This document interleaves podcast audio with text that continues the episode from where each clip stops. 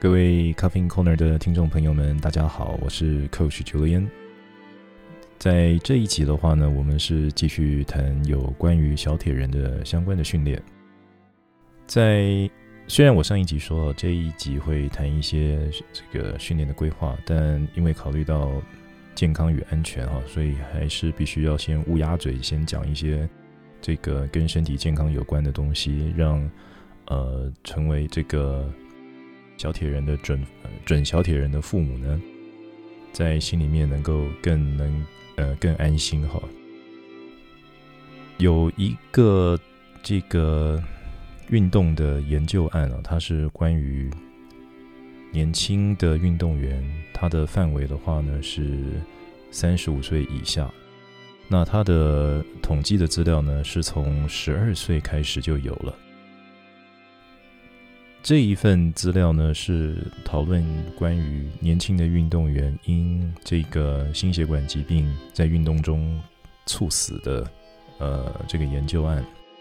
它的发生的几率其实还真的蛮低的哈，但是也不能说要，也不能说因为它发生几率低而不去谈它。在三十五岁以上，我们先讲以上哈，在运动中这个发生呃心血管疾病，然后在运动中猝死的发生的几率呢，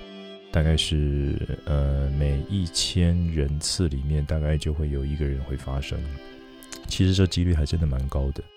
可是，在三三十五岁以下的话呢，它大概是，呃，每十万人次大概都是小数点了，哦，也大概最多只有个位数。这个详细的资料的话呢，在呃这个东西为 Google 哈，大概就可以找得到了哈。那这些为什么要谈这些呢？是因为我们希望所有的运动员进入训练的时之前。他的身体状况都是最好的，那这样子我们当教练的呢，也就比较能够放心大胆的，呃，去指导，去带着这个选手去超越他自己的体能极限。刚刚讲的心血管疾病的这些评估呢，啊，它总它总共有十二条，我大概解释介绍一下哈。如果这个人呢，在我讲的是针对是年轻人哈，从十二岁以上开始。如果说运动性运动的时候发生一些运动性的胸痛或是胸口不适，那么也曾经发生过无法解释的晕眩，好或是接近晕晕厥，以及与运动有关的过度劳累和没有办法解释的呼吸困难。以及事先，呃，曾经有做过一些心脏的检查，哈，有听听出一些心脏的杂音，哈。另外，也有一些先天性的这个血压很容易升高的这种情况的话，那这个在呃，在后面的这些进入这些训练之前，这些东西都会被呃 monitor，因为它的它并并不是说是不能训练，而是说它会有一些风险的因子存在。这是个人的部分啊。那如果家族的历史的话呢？如果有亲戚哈，因为五十岁以前因为心脏病，呃，过早死亡了，那或是说在五十岁左右的那个近亲的人，也有心脏病的历史。那还有一些，当然这个，呃，一些因为。像是什么肥厚性啊，或是扩张性的心肌病啊，就是家庭成员哈，还有长期的这些呃一些综，这是这个心脏的心血管的一些综合症状哈，或是说本身就有家族的一些遗传，像是马凡氏症啊，这些东西我们都会稍微评估一下。那当然。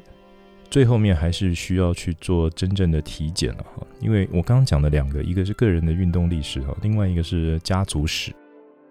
当我们在做这些评估，评估完了之后呢，会建议去进一步的做这个呃心脏的检查。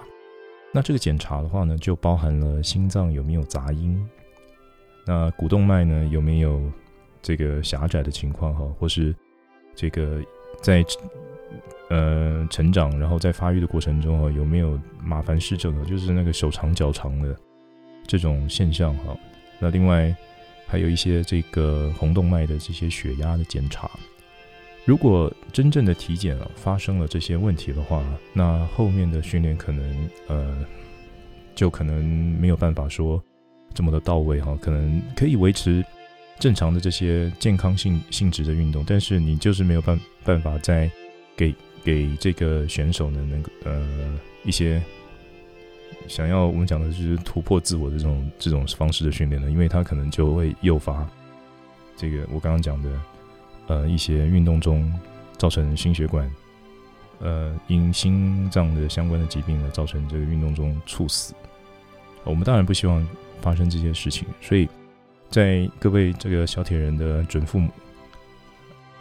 那啊，对不起，啊，应该讲准小铁人的父母们，呃，是先由衷的先建议哈，如果刚刚我讲的这些东西。就是小朋友的个人本身的一些因素，还有你们的家族因素，都有这些东西的话呢，这个欢迎呃来信哈，或是打电直接打电话，我可以大概跟您解释一下更 detail 的东西。那如果需要的话呢，我们呃最好是能够去到医院啊做做一些检查，然后呢，我们再开始为小孩子在做这个这方面的训练。那我们要避免这些东西，我们只能提早了哈。虽然我们讲这个统计资料直到，呃，直到十二岁，但及早发现是能够避免更多的遗憾，这是健康的部分。好，接下来我们再回到这个上一集的主题啊。其实我上一集的谈装备啊，我还忘了讲一些事情，就是关于这个衣着的部分，就是当这个所有的训练都完成了之后呢。呃，你要上场比赛，其实我们要准备的东西还真的不少哈。呃，在所有的铁人的竞赛运动里面，它都有一个很严谨的规范，像是除了游泳之外呢，你在路上的两项两项运动，像自由车还有那个慢跑，是不能裸露上半身。那因为小铁人他的时间非常短，好，大概关门时间大概一个小时 plus minus 吧，所以。这个所有东西都是蛮紧凑的，也就是说，呃，小朋友小朋友他游泳上岸了之后呢，可能就是立刻换衣服，呃，不对不起，游泳上岸之后呢，可能就不换衣服了，他就直接这个跳上脚踏车，然后呢骑完了之后呢，然后马上转换转换成跑步，中间啊他比较不会有这个时间让他去换衣服，而且也坦白讲也没有更衣帐，在高级的这些大型的国际赛事里面，他都会规划呃更衣帐。好，让这个选手呢能够用自己的这个转换袋里面装好，预先装好东西。好像游泳可能有有些人就是不喜欢穿这个连身的游泳装，他喜欢穿就是穿一个比基尼的那个短裤哈，然后就游游完了以后呢上来，然后呢在更衣帐里面呢去把游泳衣服的换成这个自由车专用衣服游哈。但是小铁人来说的话呢，他们并没有这个不没有这个设施哦。所以，呃，建议的话呢，如果真的要玩小铁人的话，最好还是能够提供这个连身的小朋友专用的这个连身的三铁衣。他这样子的话呢，他游完泳了以后呢，他就可以马上的上岸，然后转换变成这个骑车，然后再转换变成跑步。好，所以他上衣可以不用换。那另外呢，呃，只是说哈。三铁衣啊，因为它必须要贴身了，我总不能说穿一个这个很很宽松的衣服下水，因为你穿很宽松的衣服下水的话，它就变成阻力了哈，它就游不快。所以这些三铁衣它一定想办法，一定要穿的是很服帖的。那依据小朋友这个身高的成长率来看的话，可能一年大概就要换一件了。我我想，这个父做父母的这一定要了解哈。那这是游泳的装备。补充，那另外呢，自行车，我在上一集我只讲了这个自行车的，呃，自行车的大小的变化，但我们还有一个东西就是安全啊，我们安全帽一定要有，这是以国际赛来讲的话规定啊，你只要游完泳换成脚踏车的话，你第一件事情最好就是能够把安全帽戴上，不然这个一出去他，他这个裁判一定会把你拦下来哈。那个当然，有些小朋友呢，他可能在赛场上面是很呃很陌生的，然后很多竞争，那他可能会有一些紧张了。那可能在控车上面来讲，他可能就握得比较紧一点，他比较呃就变得在在骑车的时候反而反而不稳。那如果说要预防摔倒的话，做父母的可能还要帮忙准备一下，就是护膝和那个护肘，避免说因为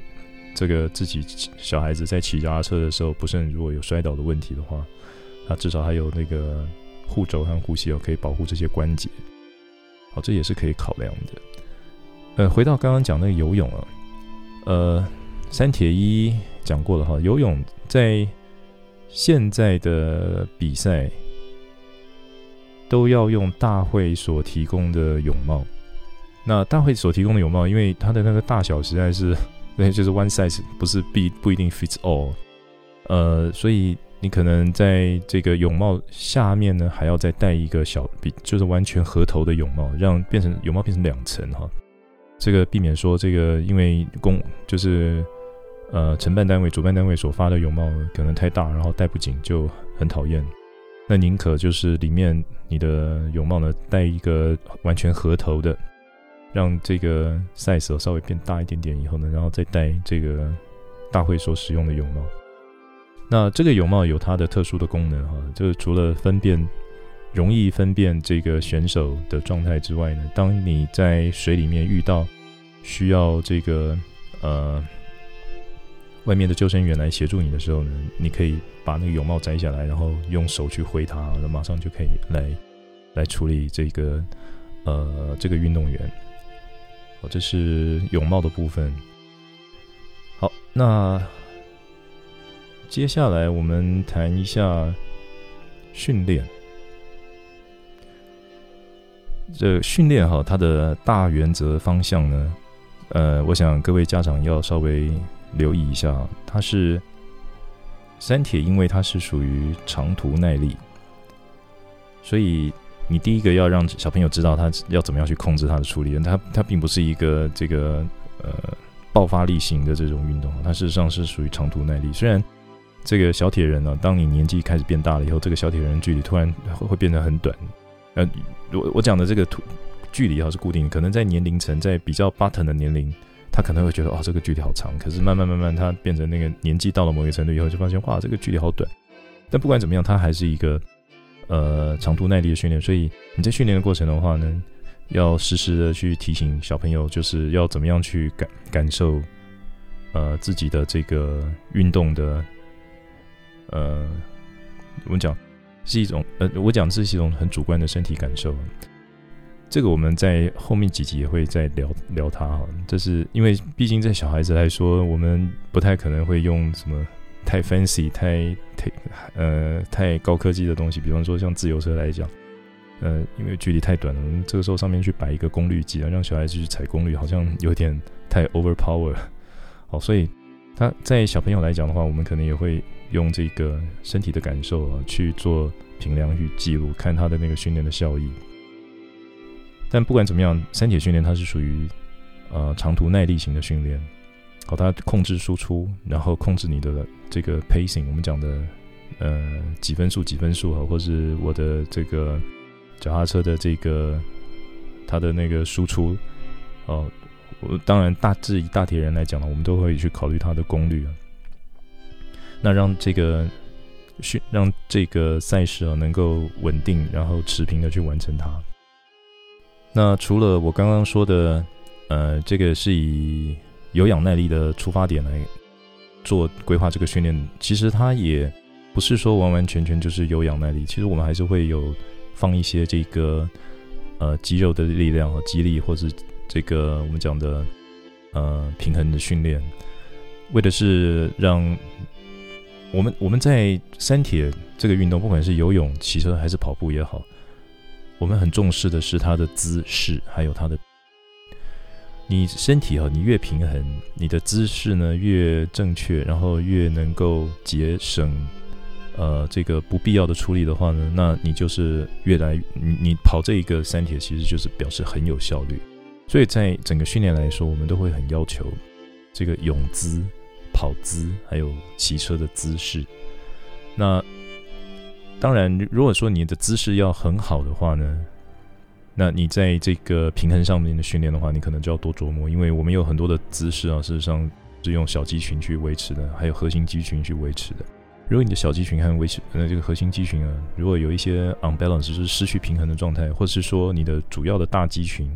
有出力不平衡的情况的话，那它的姿势就很容易跑掉。所以我们在整个训练的过程里面来讲，我们不光只是培养你的那个有氧耐力，我们也会针对你的某一边的肌的肌肉的力量不太平衡的话，我们就会去想办法去加强它。然后呢，也会让这个增加一些平衡的训练哈，让。让这个，尤其是在骑车的时候，那个你在脚踏车上面呢，如果你的平衡做得很好的话，那骑车骑这个车呢就会很有信心啊。那跑步的话，其实也是一样，因为我们有很多的这个跑步啊，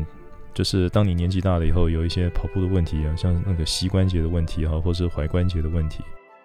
呃，多半呢都会都是从这个因为。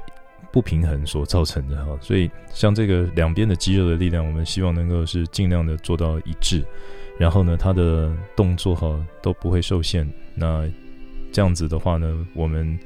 整个三铁跑起来就会很好。那刚才讲了这么多的原则与方向，呃，我们在后面呢，我们会再把它细谈啊，就是游泳我们会特别开一个。Podcast，然后自行车也会专门拍开一个 Podcast，跑步也会有一集，然后呢，转换也会有一集。那其他的这些相关的辅助的训练的话，我们也会有一集。那甚至于说怎么样去评估这个训练是否有效的话，我们也可以再讲一集。由于 Podcast 一般的时间呢都是控制在二十分钟哈，那我想今天这一集的时间呢也都快到了，那就敬请期待。这个下一集再开始讲小铁人的游泳训练。谢谢您的收听，祝您有美好的一天，再会。